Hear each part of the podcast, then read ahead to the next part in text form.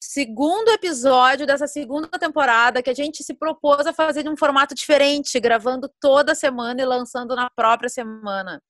Bem-vindo às nossas conversas. Eu fico feliz porque agora eu, eu, falo contigo pelo menos uma vez por semana ao vivo, o novo ao vivo, né? O novo presencial que é te vendo na câmera aqui, embora vocês aí no Spotify não possam ter a honra e o prazer que eu tenho de ver Débora Tesler como vejo numa segunda-feira chuvosa aqui em São Paulo. Esse é o podcast Nossas Conversas. Eu estou em Porto Alegre ainda, né? Amanhã eu volto no Rio. E só para vocês terem uma ideia, né, o que é tecnologia, a gente está conectados pelo Zoom, se vendo com vídeo, gravando o áudio no Zoom e no celular, né? Então a gente tem que usar uma, praticamente uma unidade móvel de gravação aqui tem duas. Duas, a gente é muito rico. Nossas Conversas é um projeto bilionário que tem duas unidades de gravação. Galera, bem-vindos ao Nossas Conversas, nesse segundo episódio da segunda temporada. Hoje vamos conversar sobre vulnerabilidade. Se você não escutou o episódio anterior, volta ali depois, né? Agora eu tô aqui com a gente. Mas depois volta aí uma casinha, escuta o da semana passada sobre mudanças, quantas coisas mudaram, né? Quanta vulnerabilidade a gente vem vivendo, a força, né? Para quem ficou resistindo muito tempo, foi obrigado a se ver nesse momento de vulnerabilidade em meio à pandemia do coronavírus. E é sobre isso que a gente vai falar, sobre vulnerabilidade. Alf, o que é vulnerabilidade para ti? Sabe que, como a gente definiu esse tema antes, né, e combinou, eu fui estudar um pouco sobre vulnerabilidade. E é é esse processo de quando a gente se prepara para falar sobre um assunto, ele é um processo um, bem interessante, né? Porque, tal, porque por mais que talvez eu não saiba dizer exatamente o que é vulnerabilidade, quando eu começo a ler sobre, eu me identifico. E isso, é um, isso é um negócio muito interessante, né? Então, eu acho que vulnerabilidade é estar nu, a coragem de estar nu diante de todos. É, e é uma coragem que eu não sei nem se, fa se nos falta ou se a gente não quer ter. É, Como eu assim? Acho, eu, eu acho que porque muitas vezes uh, uh, tem, tem coisas que tu não vai atrás. E tu nem pode dizer que é falta de coragem, porque tu não, tu não sabe. E eu acho que as pessoas elas não buscam ser vulneráveis. Não é algo que as pessoas tentam ser por, por medo, que, né, que volta e meio o medo volta aqui nas nossas conversas, né? Que é o tema é. da primeira temporada. Mas eu, eu, de fato, lendo assim, eu fiquei pensando, tá bom, mas, mas eu não sei te dizer se eu, se eu sou vulnerável ou não, porque ou se eu tenho coragem de ser vulnerável ou não, porque eu, eu não sei se eu busco ser vulnerável, entende? Eu entendo. Eu acredito que, que eu vou falar sobre mim, tá? No que, uhum. Por isso que eu acredito nisso, que a gente foi a nossa geração e talvez a dos nossos pais para trás, a gente foi educado entendendo que vulnerabilidade é fragilidade, é se colocar frágil. Uhum. Né? Quando eu virei essa chave, Alf, eu entendi que vulnerabilidade é potência, né? É a força. Foi em 2015, quando eu fiz o trabalho com o Márcio Libar, e eu acredito que eu tenha citado isso na nossa primeira temporada em algum momento, porque eu me vi. Uh, eu vou fazer um desenho, tá? Uma, tipo uma. Como se fosse uma banana descascada, tá? Mas eu tô aqui de pezinho, ó. Só que tá. se tu me der uma facada, se eu cair no chão, eu vou me machucar. Mas eu tô aqui, nua, descascada, sabe? E aí eu fui, né? Fui atrás de, de algumas referências e um amigão meu, Bruno Tasca, a gente se encontrou no Rio. Logo em seguida que eu fiz essa oficina com o Márcio, e ele me indicou o TED da Brené Brown, O Poder da Vulnerabilidade, que eu assisti zilhões de vezes e assistir de novo, fazer um tempão que eu não assistia, agora um pouquinho antes da gente se conectar. E tô, eu fiquei ouvindo ela, né, que ela é uma pesquisadora e ela pesquisou a vulnerabilidade. Todas as vezes que eu escuto esse, que eu vejo esse TED, uh, me, me, me mexe muito comigo porque quebra essa esse conceito de que da, da fragilidade, né? E a vulnerabilidade, como a, usando a frase, uma frase da Brené Brown dentro desse dessa palestra, ela fala que a única coisa que nos mantém desconectados é nosso medo de, de que não sejamos merecedores de conexão. E quando eu entendi que vulnerabilidade, quando eu me coloco como uma, como uma banana descascada, tu tá me vendo por inteiro, frágil, frágil de certa forma, porque se eu cair eu vou me machucar, Sim. né? Mas eu tô aqui. A conexão ela é muito mais verdadeira. E é aí que tá a força. E com o Márcio Libar, vou fazer uma grande costura aqui. Uhum. Com o Márcio Libar, como ele é ator, né? E ele, e ele trabalha com preparação de atores, é a verdade que conecta. E o Márcio Libar fala assim, ó, que quando eu estou sem as minhas máscaras de proteção uhum. e tu também, quando eu me mostro na minha verdade para ti, tu te mostra na tua verdade para mim, aí está a graça. Sim. Né? E aí ele brinca aqui que é o encontro de eus. Uhum. Ele fala, porque é o meu eu que encontra o teu eu, sem todas as máscaras que a gente vai colocando ao longo da vida, essas máscaras que nos protegem para que a gente seja aceito. Faz sentido? Faz, mas eu queria, eu queria é, te perguntar uma coisa. Eu falei sobre coragem de ser vulnerável ali no uhum. começo. E aí, neste processo que tu passou e que tu tá trazendo agora, tu precisou de coragem para descascar essa banana?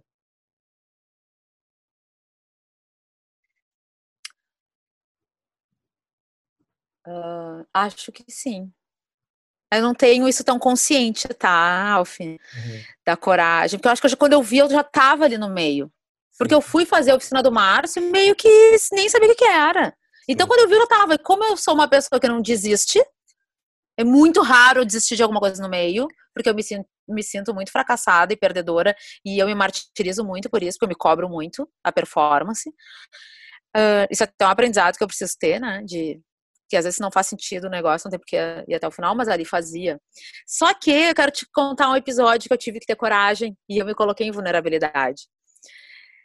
Quando eu comecei a sair com o Maicon, que hoje é meu marido, uhum. eu tava muito fragilizada, porque eu tinha acabado de quebrar a cara com o cara que eu tava apaixonada. Uhum. Então eu tava me juntando meus pedacinhos, sabe? Assim, quando tu tá juntando os pedacinhos, e o Maicon surgiu na minha vida e a gente começou a sair. E aí eu me dei conta que eu estava gostando. Que eu estava encantada com ele, que eu estava gostando, e eu achava, olha, bem racional, eu hum. achava que eu estava começando a me apaixonar. Tá? Vem assim, olha, olha como eu me protejo. Eu acho que eu estou. Não consigo dizer que eu estou. Estou, não. E talvez eu... eu... Talvez! Pode ser que.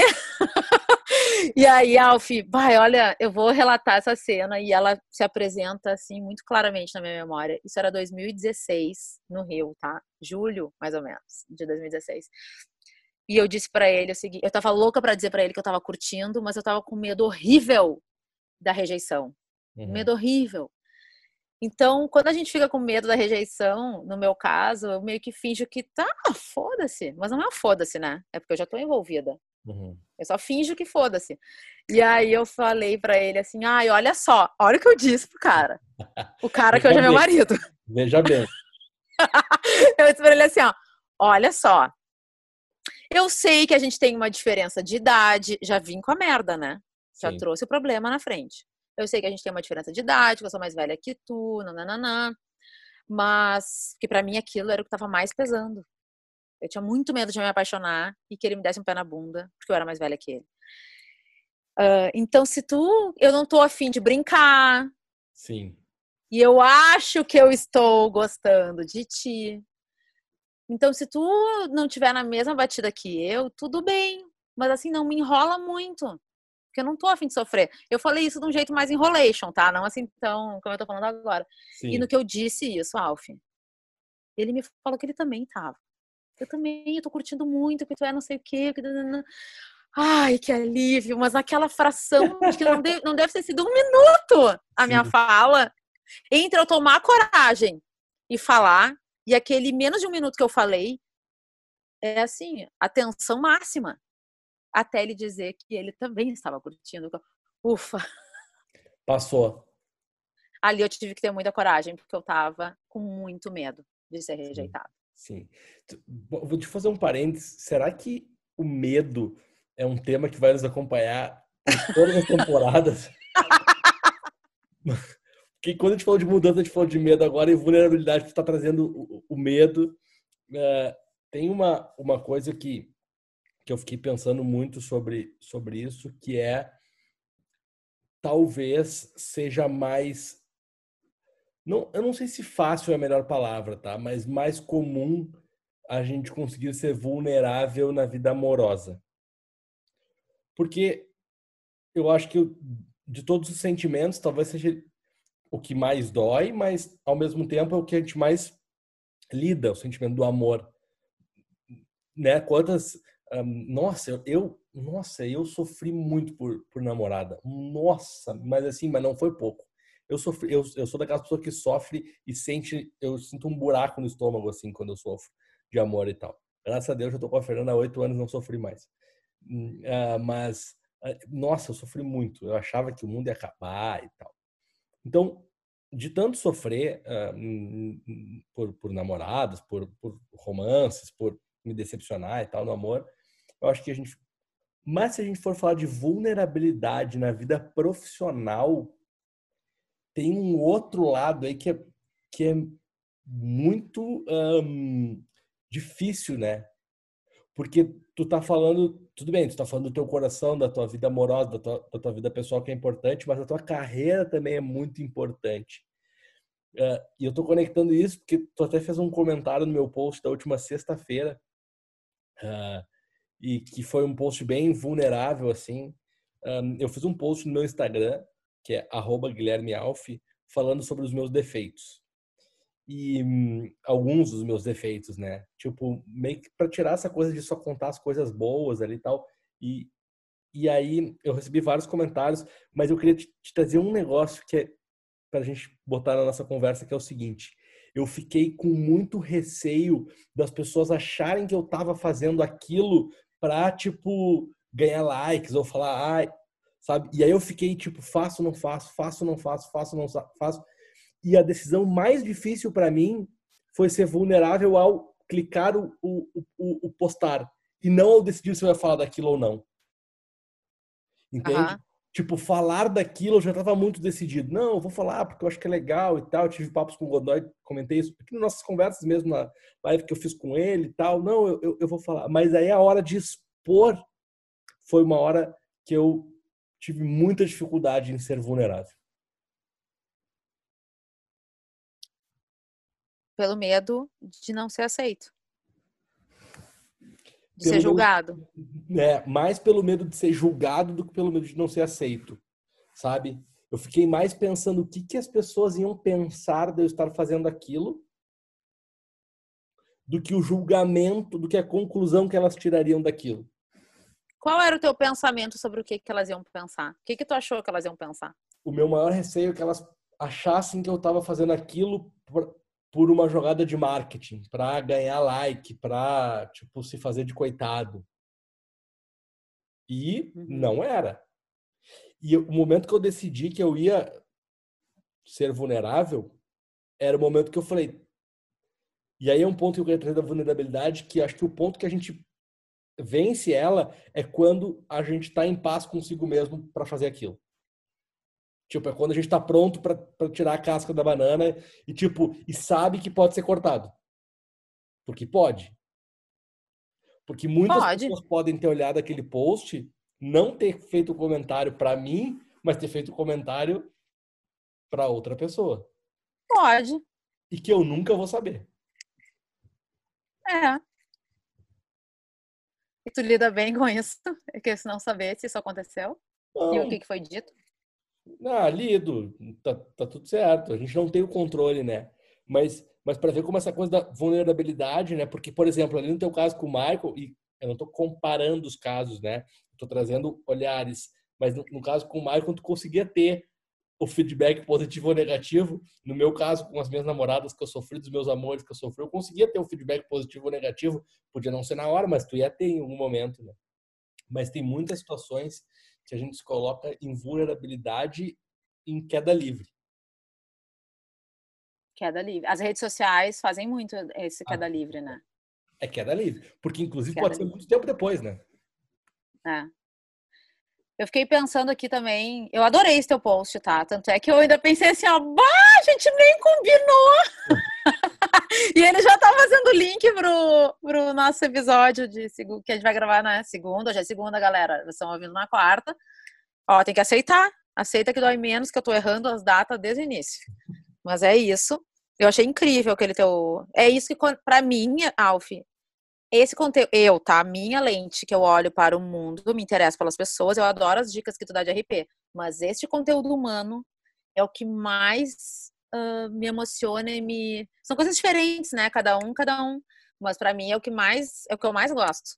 E eu vou te contar uma coisa. Tu sabe que eu tenho parado de fazer esse tipo de eu tenho feito menos esse tipo de conteúdo. E uma a Japa, querida uhum. Japa que trabalha comigo na UFNC, uh, me cobrou, me cobrou entre aspas semana passada, por que, que eu não estava mais fazendo posts assim, como eu fiz aquele ou posts que eu e eu um, e eu parei de fazer porque aconteceu um negócio comigo uh, em junho que eu falei um negócio que eu deixei margem para uma outra interpretação e ela foi feita. E aí eu fui super julgado, assim, e tal. E, e aí eu nem quero entrar no mérito do julgamento se ele estava certo uhum. ou errado, mas é muito difícil quando a gente fala na internet com muita gente, porque os contextos de cada um são muito diferentes. E a gente não tem como, como, como fazer um post escrever para cada contexto. Então, se eu jogar a vulnerabilidade para o lado de lá, para o lado do meu leitor, talvez ele também muitas vezes não esteja pronto para ser vulnerável e ler aquilo e entender as fraquezas dele naquilo que eu estou falando, e ele jogue a pedra em mim por causa disso. Uhum. Mas a gente não tem esse controle.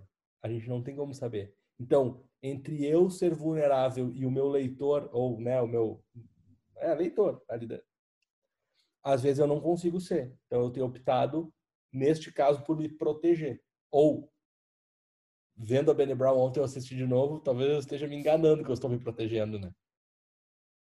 Pode ser. Olha, Alf, esse lance da internet, né? Sabe que tem esses tempos, sei lá, uma questão de dois meses mais ou menos, que a gente estava bem, acho que emaranhar, mais emaranhados no não saber da pandemia, porque agora as coisas cometem, já tem umas cidades que estão, né, meio que reabrindo as coisas e tal. Uh, eu vi um post de uma amiga, uma pessoa que eu amo muito, minha amiga, tá?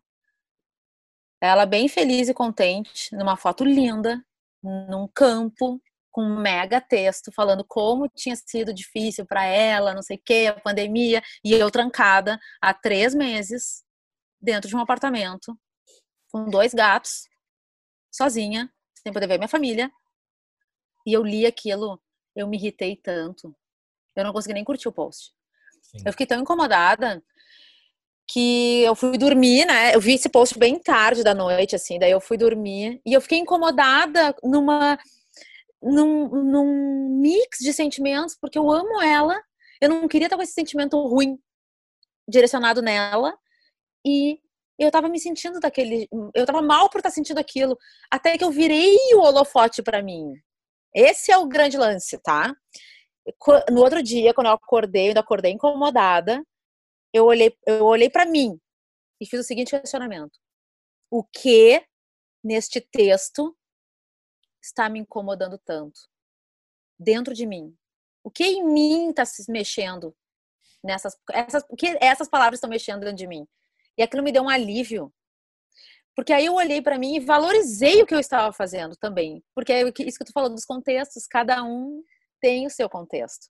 O meu contexto naquele momento era estar em, em, isolamento social dentro de um apartamento com dois gatos, com meu marido, sem ver minha família, sem ver meus amigos, nada. Né? E o Rio de Janeiro naquele descontrole de que foi no início da pandemia, né? Que tava assim que era uma coisa.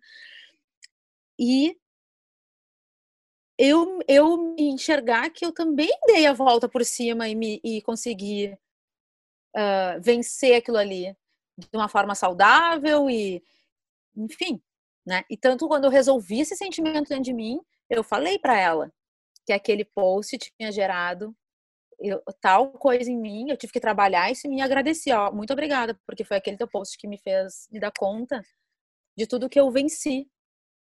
Era fazer três meses de pandemia, né, de isolamento, tudo que eu venci nesses três meses, que eu não estava valorizando. Tu acha que, que ao olhar o post e ter esse sentido, tu jogou a vulnerabilidade para ela e, e não para ti num primeiro momento? Eu joguei meu sentimento de rechaço, de irritação e julguei ela. Sim. Ah, na fazenda é muito fácil, ao ar livre, correndo no campo. Eu, eu foi isso que eu pensei. Uhum. Só que a gente está em contextos diferentes, não tem como comparar. E sabe que eu venho pensando muito sobre o lance da comparação, porque me perguntam muito, Alf, ah, e onde é que tu gosta mais de morar? No Rio de Janeiro ou em Porto Alegre? Essa é a pergunta que eu mais escuto. E aí eu falo, não tem como comparar, eu gosto dos dois. Sim porque são coisas muito diferentes. Eu, eu posso te dar uma, uma dica? Tem uma Pode. coisa que eu uso sempre quando, quando, eu, quando não dá para fazer as comparações, eu falo: é cerveja e vinho. Não dá para comparar. Tipo, são duas categorias diferentes. Eles são melhores para o momento, melhores para o outro, bons nisso, bons naquilo. Então, eu sempre, eu sempre faço essa, essa brincadeira do cerveja e vinho. Ai, adorei. Eu vou começar a usar. Dá para gostar dos dois, né? sem preterir. Dá para gostar dos dois. Exatamente. Mas. Deixa eu puxar. É. Posso, desculpa vai, te interromper, vai. posso puxar um pouquinho também para o trabalho. Vamos. A vulnerabilidade, né? Alf, eu fiquei quatro meses fazendo um programa ao vivo no Instagram, com entrevistas, né? O do Vor Connection. Agora vou voltar, dia 1 de setembro eu volto para a segunda temporada. Ao vivo, gente. É vulnerabilidade na veia. Sim porque a live tá, pode estar tá marcada, tá todo mundo confirmado, tu já divulgou, e se a internet não funciona naquele dia? Tem que aceitar. Quem vai fazer não tem que fazer. Já, tem, já passei por isso algumas vezes. E os erros. Os erros ali da hora. O, ah, ah tem vários, assim, ó, de. O nosso, todo, é aí, o que eu gravei contigo deu problema na internet. É. A gente teve que começar umas quatro vezes, lembra? Umas quatro vezes. E, ou assim, ó, como eu sou a âncora, né, do meu próprio programa, ainda bem, quando entra ao vivo, se eu não tô conectada no momento do agora, no momento presente, eu tô com alguma coisa na minha cabeça, ou não deu tempo de eu me preparar, naqueles cinco minutinhos, eu tive que sair de uma reunião e já entrar, às vezes eu falo umas besteiras, às vezes eu esqueço de falar o que eu, dos apoiadores, eu, e eu me dou, só me dou conta depois. Isso também é vulnerabilidade. E outra, uh, eu tenho que lidar com aquilo ali naquele momento muito rápido. E Alf, as pessoas assistindo, isso dá uma opinião. É a mesma coisa do post. Se eu dou uma opinião e a live vai estar salva. O ao vivo, o ao vivo é muito mais arriscado que o post, porque o ao vivo é ao vivo. Ao vivo é ao vivo. E eu, sabe que eu, eu vou trazer uma outra coisa, tá? Sobre essa, esse lance do incontrolável, que eu também venho refletindo bastante.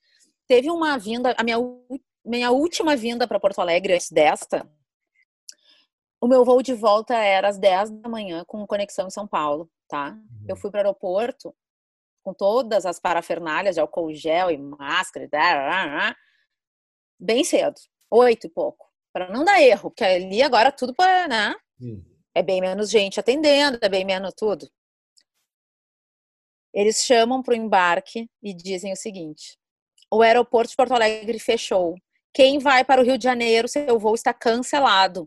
Só ia, só ia embarcar quem ia desembarcar em São Paulo, porque não daria tempo de fazer a conexão. Volte no guichê e faça a sua. Vai dar um jeito na tua vida lá. Voltei para o embarque. Puta da cara, Alf puta. Eu tinha live com a Água da Pedra naquele, naquele dia. Eu tinha do Vora Connection com Marcelo Marinho. Eu, ti, eu tinha muitas coisas de tarde. E eu tava, assim, ó, panela de pressão prestes a dar um esporro na menina do check-in. que bom que eu tive um longo trajeto de caminhada até lá, que eu percebi. Não tenho como resolver isso. Não tem por que eu gastar essa energia, porque eu fico com os pensamentos, né, o diálogo interno. Eu não vou resolver. Resolvido está. Ela vai ter que me botar no próximo voo. E eu tenho que ainda agradecer que eu estou em Porto Alegre, que eu tenho a casa dos meus pais para que eu possa voltar, não preciso ficar aqui esperando. E o voo era seis da tarde. Des desmarquei do Vora Connection, tive que remarcar o lance da Água da Pedra, mas não sei o que. Cheguei no Rio de Janeiro 10 da noite, assim, mas. E também atrasou o das seis da tarde. Mas é o lance do aceitar. E eu vejo quando a gente aceita as imperfeições, e eu vou citar a Brené Brown mais uma vez, porque ela tem um livro maravilhoso que é A Coragem de Ser Imperfeito. Né? Quando a gente aceita as imperfeições que acontecem, o mundo não é perfeito, a gente que tenta ser, né? Aceita quem a gente é. Uh, as coisas acho que ficam muito mais leves. É que é um processo que precisa de voltando para coragem, precisa ter coragem e dentro da coragem está o medo, porque talvez do medo nasça a coragem. Sim. Se a gente conseguir enxergar esse né? O Márcio Libar fala que a coragem, o medo e a coragem têm o mesmo tamanho.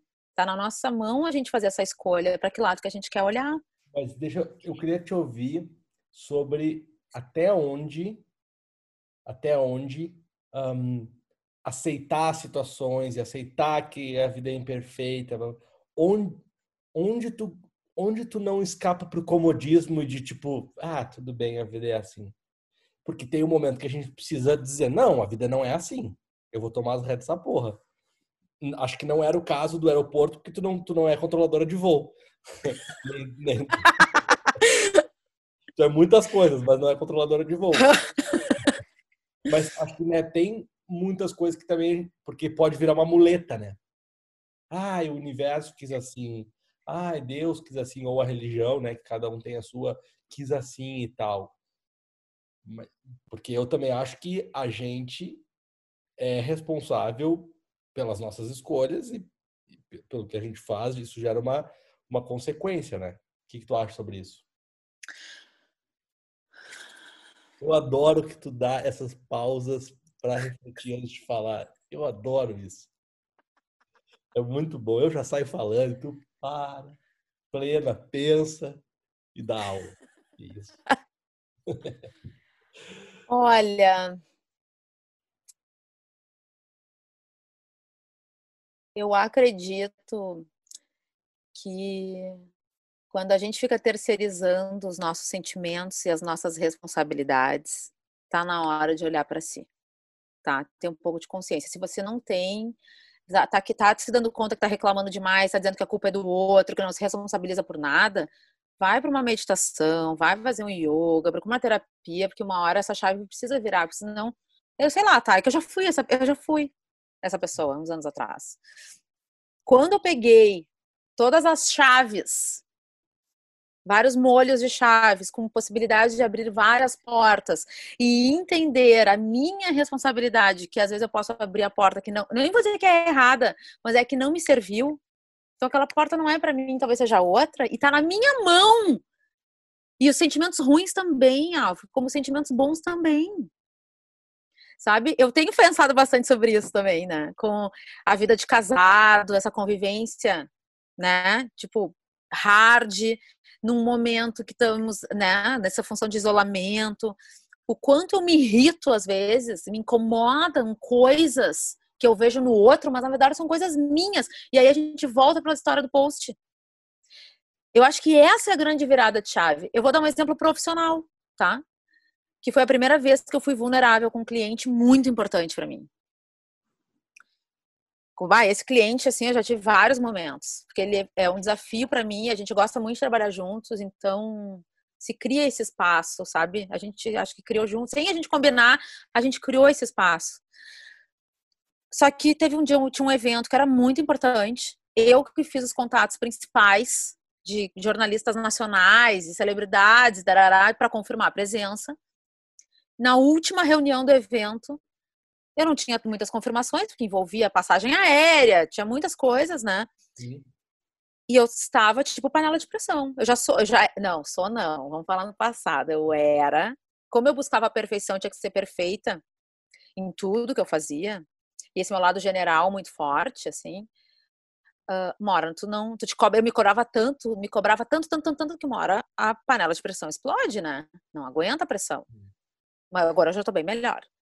Uh, mas eu tava me sentindo assim, tipo assim, se ele falar alguma coisa, eu vou explodir, porque eu já tava num nível de ansiedade lá nas alturas. E fui eu que fiz aqueles contatos, eu não terceirizei, então eu sabia cada resposta. Quando ele veio me falar um negócio na última reunião antes do evento, eu meu diálogo interno começou assim, ó, eu vou ter um treco, vou ter um treco. Sai toda a equipe da sala, fica só ele e eu. E eu olho para ele e digo assim, ó, olha só. Foi a primeira vez que eu fiz isso, tá, Alf? Eu disse, eu preciso te falar uma coisa. Eu que fiz todos esses contatos.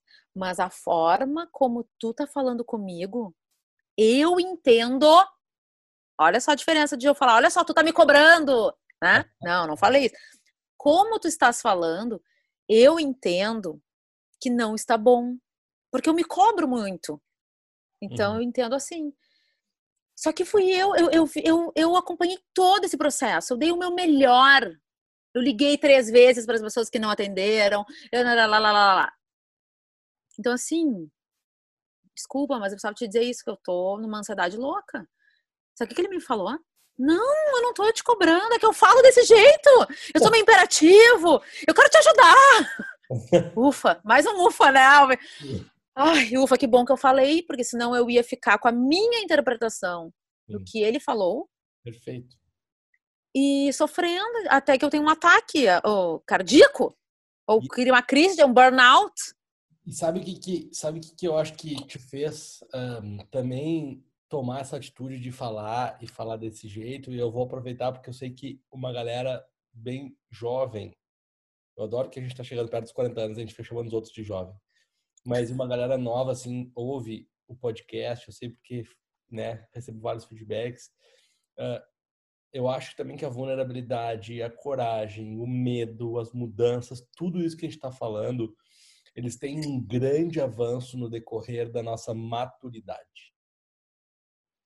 A Débora, de 20 e poucos anos, nunca teria essa, essa né,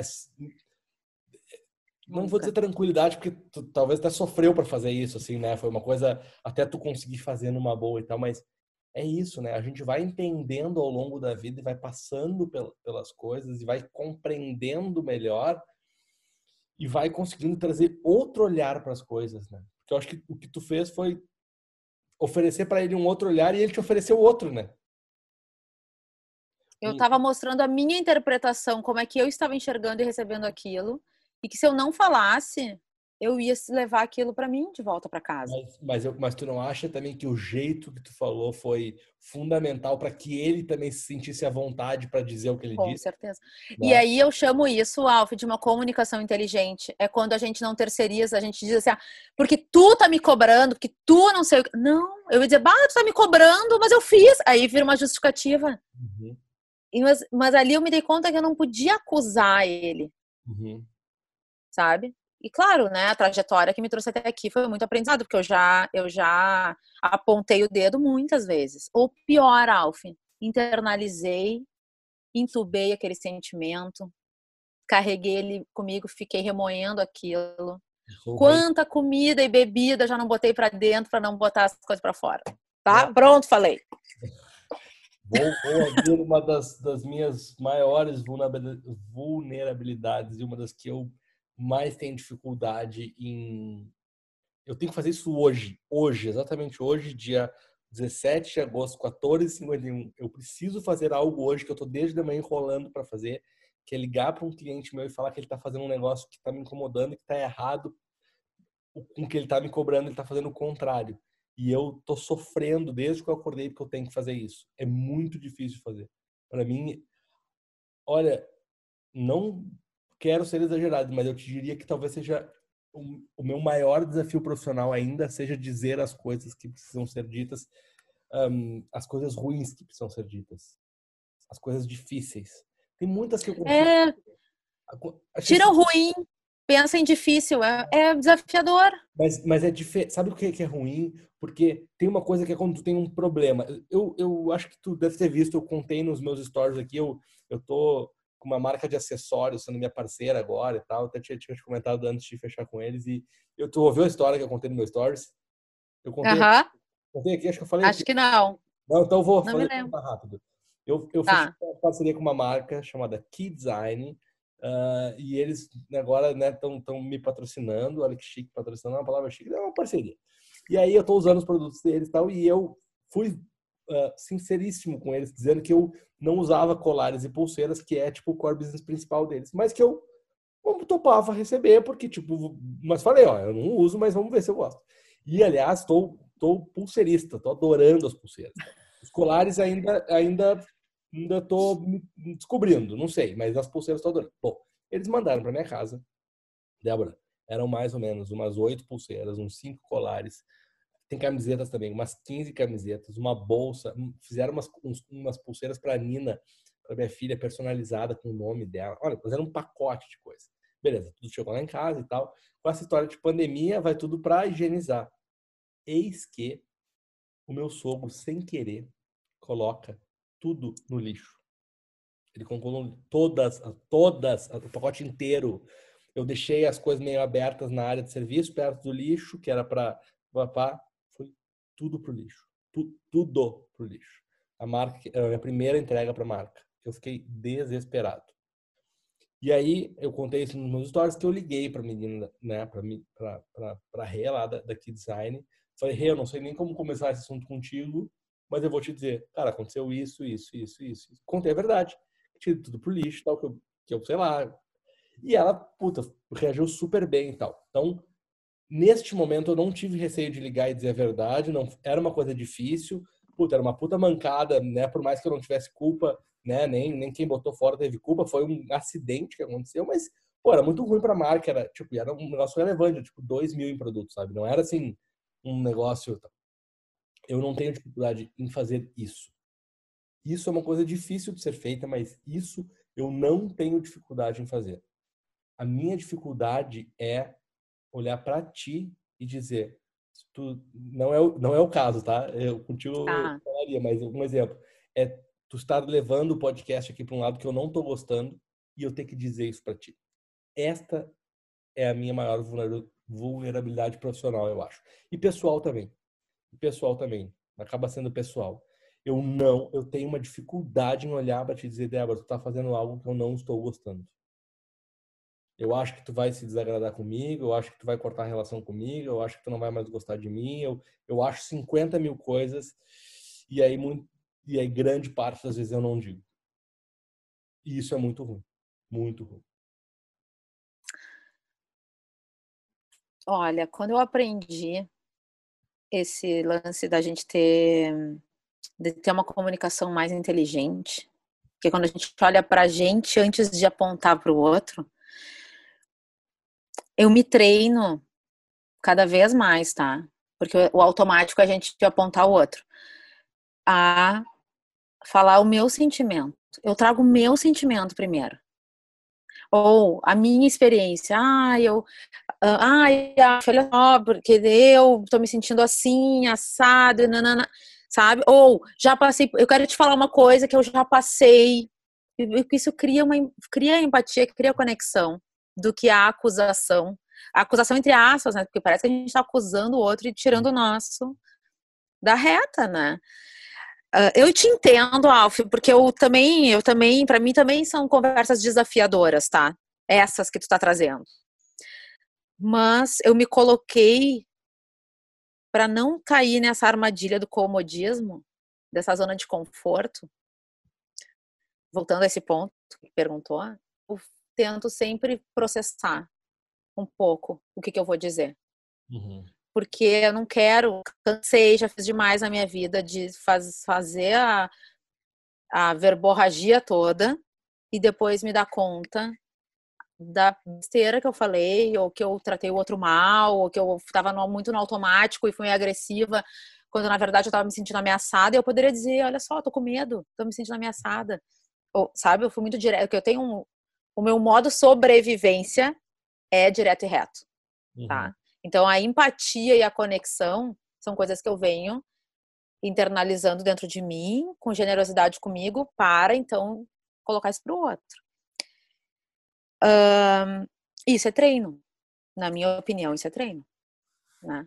Mas eu, eu sabe que tu falou uma coisa que não é a primeira vez que eu ouço, mas eu como é legal essas, essas conversas são ótimas quando a gente pode colocar elas em prática, né? Como eu preciso fazer isso hoje, eu vou fazer isso que tu disse agora. Eu gostei muito desse lance de eu estou sentindo isso, que é um pouco do que tu contou aqui atrás, né? É.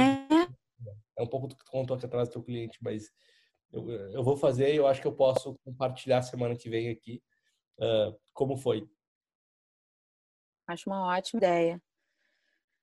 Eu quero uh, pontuar aqui, né, sobre a Brené Brown, só voltar um pouquinho para ela, que ela fala, né, que vergonha e medo, a vergonha, principalmente, que a gente fica com vergonha de algo nosso, a gente tenta esconder isso. No momento que a gente começa a esconder para ser aceito, às vezes tem aquela, o outro fica com aquela sensação de que hum, tem uma coisa estranha aqui, que a uhum. gente está escondendo.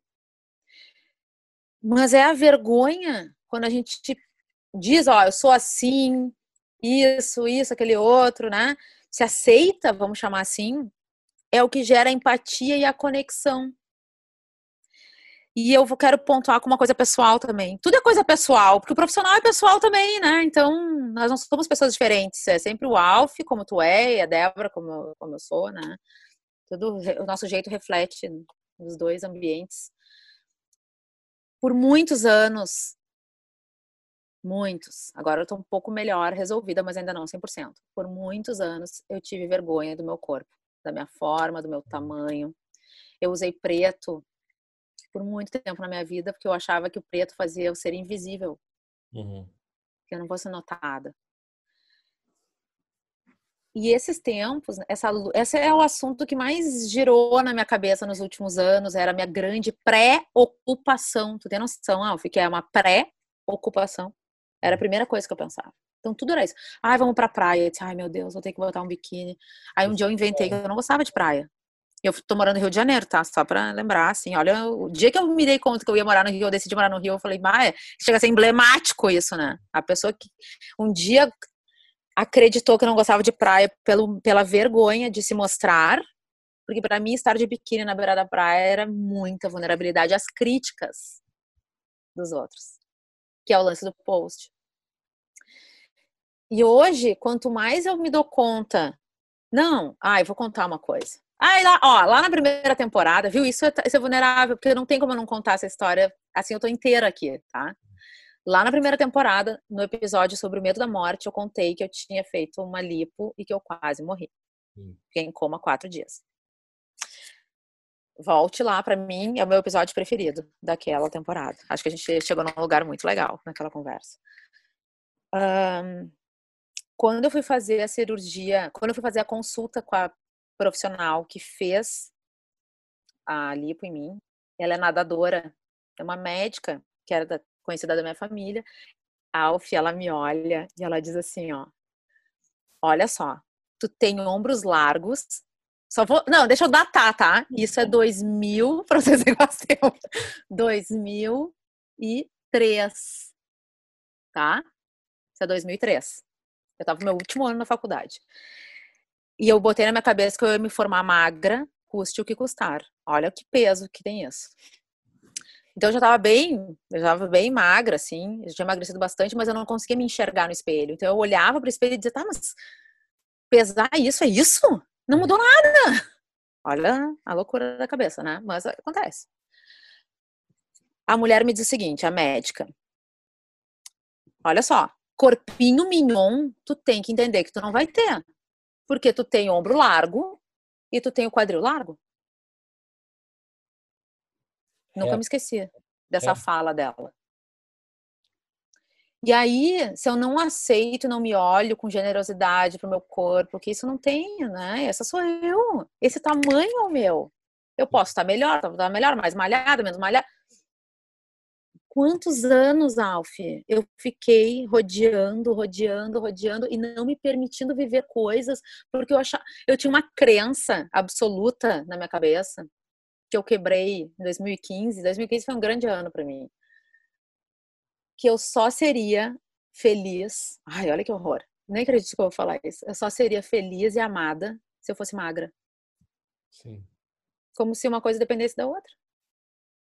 E qual é o teu sentimento uh, olhando para isso agora? O que, que tu sente ao, ao, ao, dizer isso de ti mesmo, olhar para aquela Débora lá? Eu vejo uma limitação tão grande, tá?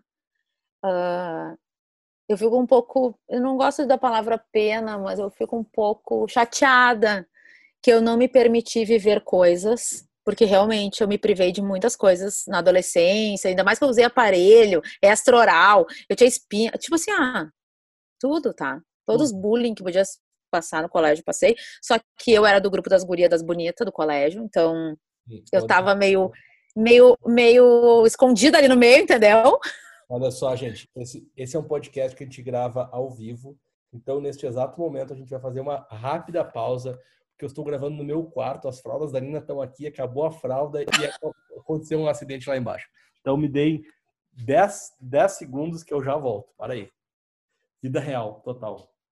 Gente, eu peço desculpas, voltei, Nina já está com as fraldas dela e as conversas entre eu e Débora Tesler voltaram, mas voltamos perdidos. Então eu vou, eu vou retomar a pergunta que eu tinha feito e a gente vai... Ah. É, o que, que a Débora de hoje uh, diria para essa Débora lá, né, lá de trás? A Débora de hoje diria para aquela Débora: busca o coração pleno. Não duvida de ti. Porque hoje, Alf, que eu fui para a arena, como diz nossa amiga Brené Brown, no Netflix, no The Call to Courage, que fica a dica aí para a galera que não assistiu. Eu decidi ir para a arena. Estou em cima do palco. As redes sociais nos colocam em cima do palco. Sim. E eu percebo que o que eu não percebia, né? Então essa é uma, também é uma dica que eu diria para Débora lá de trás. Mas ela trouxer a sua verdade para a mesa, para o palco, para a tela do celular, para o Instagram, mais as pessoas vão conectar, mais vão gostar. Sim. Não dá para ficar escondendo cartas. E eu escondi cartas de mim mesma há muito tempo. E hoje, Alf, sabe qual é o maior reflexo disso? Hum. Eu vejo fotos minhas uh, do passado em momentos muito divertidos, assim, mas no meu olhar, quando eu me olho nessas fotos, eu vejo que eu não estava inteira ali. E hoje, eu me vejo inteira. Talvez eu tivesse que ter passado por tudo isso, acredito que sim, senão teria sido outra história. Essa é a minha história, né? Sim e ter, ter passado por tudo isso da forma como foi, uh, fez eu chegar até aqui e ser quem eu sou. E hoje eu tô muito feliz, assim, com a pessoa que eu sou, com a minha, a forma como eu me transformei, como eu evoluí, todo, todo o processo de consciência, sabe? Sim. Eu fico feliz, assim, e vou te, ó, daqui a pouco é meu aniversário, e amanhã faltam 10, amanhã é dia 19, não, desculpa. Quarta-feira é 19 de agosto, vão faltar 10 dias para o meu aniversário. E na quarta-feira eu vou começar uma contagem regressiva, onde eu vou agradecer algumas coisas. Cada ano eu faço isso, tá? Daí um agradecimento por dia. Que assim eu me preparo para receber no dia do meu aniversário tudo que tudo de bom que vem do universo porque quando eu me aceitei na minha vulnerabilidade, entendi que isso era uma força que conecta, o universo, as, tudo que veio de volta foi maravilhoso. E isso vai me dando mais uh, segurança para eu ser quem eu sou e não duvidar de mim ou tentar me encaixar em lugares que eu acho que eu sempre essas minhas inseguranças do passado sempre fizeram tentar me encaixar em lugares que não eram meus, na uhum. roupa que não é minha. que daí não cabe, que fica apertada e que a gente dá um jeitinho, deixa aquele botãozinho aberto embaixo da camisa, mas daí tu levanta o braço e sai na foto com o botão aberto. Horrível, né? Não é verdadeiro. Tu tentou te encaixar. Eu tô sendo, eu sou meio extremista às vezes nas minhas opiniões, mas eu também tô treinando, né, meio 880. Espero que não tenha sido interpretada dessa forma, mas estou falando com o meu coração. E coração pleno é uma expressão que a Brené Brown usa bastante, até no livro A Coragem de Ser Imperfeito e tal, que acho que é esse, essa sensação de estar por inteiro. Sim. Que é tão difícil, né? É. Mas é tão bom quando a gente experimenta isso. Uhum. E eu ia te perguntar e tu, mas eu tenho uma outra pergunta para ti. Uh, como é que tu enxerga, Alf? E tu, um baita empreendedor que também sobe em palco, faz RP Week, fala não sei o quê. Como é que a vulnerabilidade. Uh, quais foram, foram os aprendizados que tu teve com a vulnerabilidade nesses diversos papéis que tu já viveu e que hoje tu tá, tá aí, que fizeram tu chegar onde tu chegou?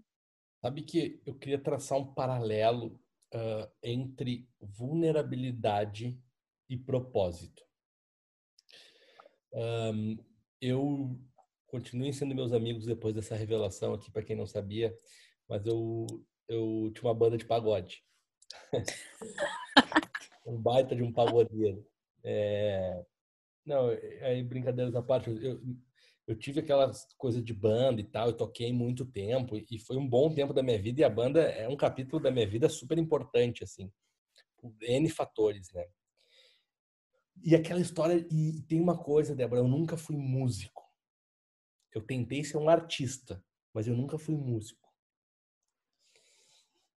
E por isso eu decidi descer do palco. Porque eu adorava.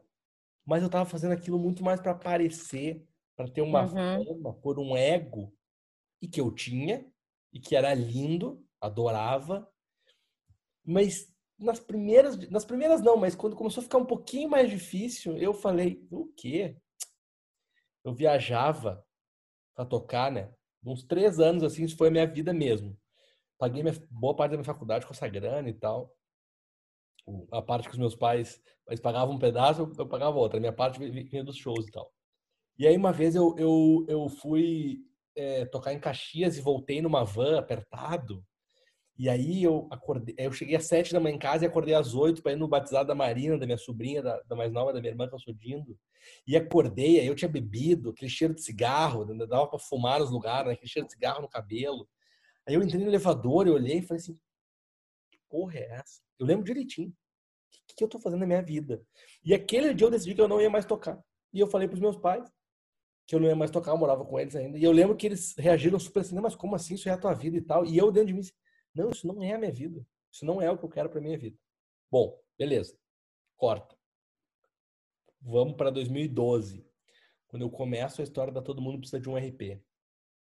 A coisa começa a dar certo. Eu começo a fazer palestra. Eu volto pro palco o palco literal, que é o palco da palestra, mas eu entro no palco da internet também gerando conteúdo, não sei o que, blá.